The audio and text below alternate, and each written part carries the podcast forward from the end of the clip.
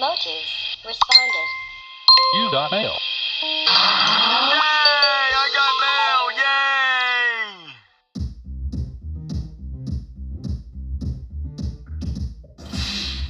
Hola, esto es Mutus Responde. Soy Valeria Calzón Sin Rabel. Y yo soy Christopher Cedillo. Y en esta ocasión queremos traer a colación un tema que ya habíamos abordado antes en una de las cápsulas. No sé si recuerdas, Vale. ¿Te acuerdas de la cápsula herbolaria, una pastilla o un té? Claro que sí. Y a ver, cuéntanos, ¿de qué, nos, emoción. pla- ¿de qué nos platicaste en esa ocasión? Bueno, pues en esa cápsula de lo que hablamos fue definimos qué era la herbolaria, por qué las personas hacían uso de este de esta medicina eh, a lo mejor alternativa y em, qué es las, cuáles eran las precauciones que deberían tomarse y vimos también que desde hace ya varios años se ha utilizado esta medicina tradicional y principalmente en nuestro país. Excelente. Oye, Vale, y es que te pregunto, porque justamente aquí hay una pregunta que nos mandan, o mejor dicho, una aclaración. Nos dice José Robles Castillo. Que hablamos de los beneficios de las plantas medicinales y se incluyó la penicilina, que proviene de un hongo. Eh, esto lo comentó José Robles Castillo, entonces me gustaría que entonces, vale, la penicilina viene de un hongo. ¿Viene de un hongo?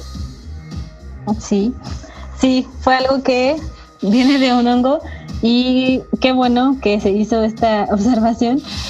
Eh, lo que queríamos decir en esa cápsula fue que, que sí, efectivamente la penicilina viene de un hongo, pero creo que ahí fue un error de redacción por mi parte en el que me faltó aclarar eso. Creo que eh, muchas veces omitimos cosas que para nosotros son muy, a lo mejor muy ya, eh, pues no sé, de la vida diaria, que ya las tomamos como muy de manera cotidiana.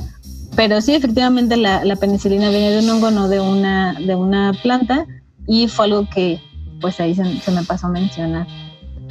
Oye, pero bueno, haciendo la aclaración, es bien interesante cómo se descubrió la penicilina y quién la descubrió. La descubrió Alexander Fleming antes de los años 30.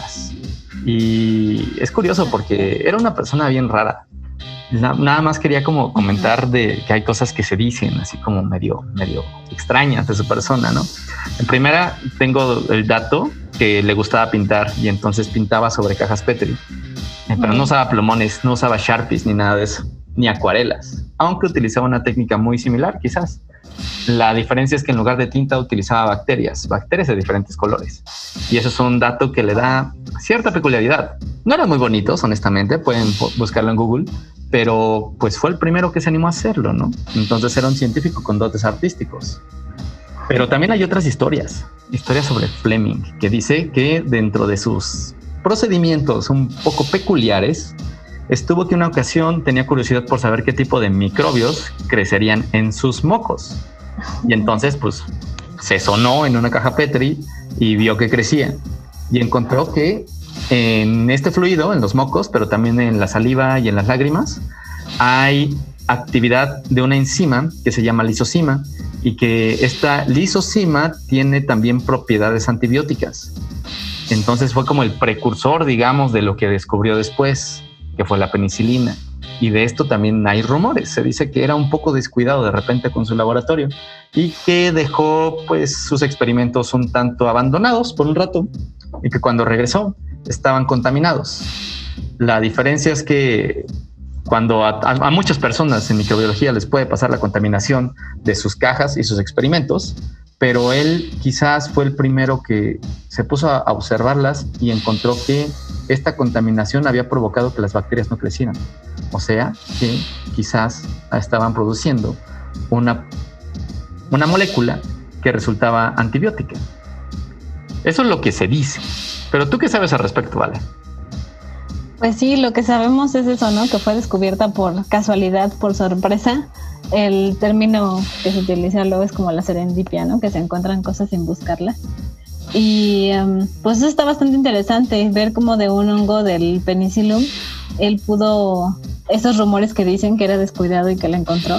Digo, está bastante interesante que sin buscarla haya visto este halo de inhibición y pues sí, hubiera podido encontrar. O sea, imagínate que, que, em, que pues la descubrió desde hace tantos años que hubiéramos hecho, ¿no? Sí, y la descubrió justo antes de que iniciaran los conflictos bélicos por la Segunda Guerra Mundial. ¿Te imaginas qué habría pasado si un Fleming no hubiera descubierto la penicilina en esos días? No, o sea, toda la, todo lo que se vino, porque él la, la descubrió en 1928, sabemos. Y pues sí, fue como dices, fue justo antes de la guerra, de la Segunda Guerra Mundial, ¿no? No me imagino cuánta gente hubiera podido, hubiera más bien fallecido si no se hubiera descubierto esto por Fleming.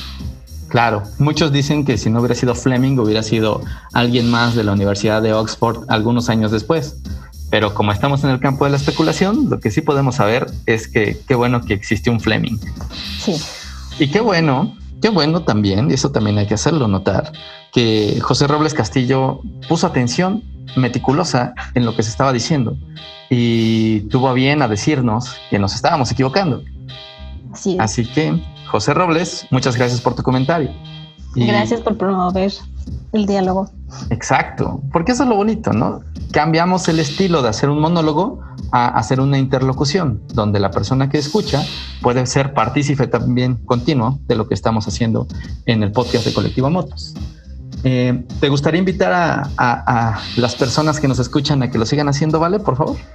Sí, por favor, todos los que tengan y que nos hagan el honor de escuchar nuestras cápsulas, los invitamos a que las escuchen, las analicen y pues a partir de esto, si encuentran alguna cosa extraña o algo que no entiendan o algo como en este caso se dieron cuenta que hay algún error, puedan contactarnos sin ningún problema y con gusto aquí los vamos a estar, les vamos a dar un espacio para que tratemos de resolver esas dudas.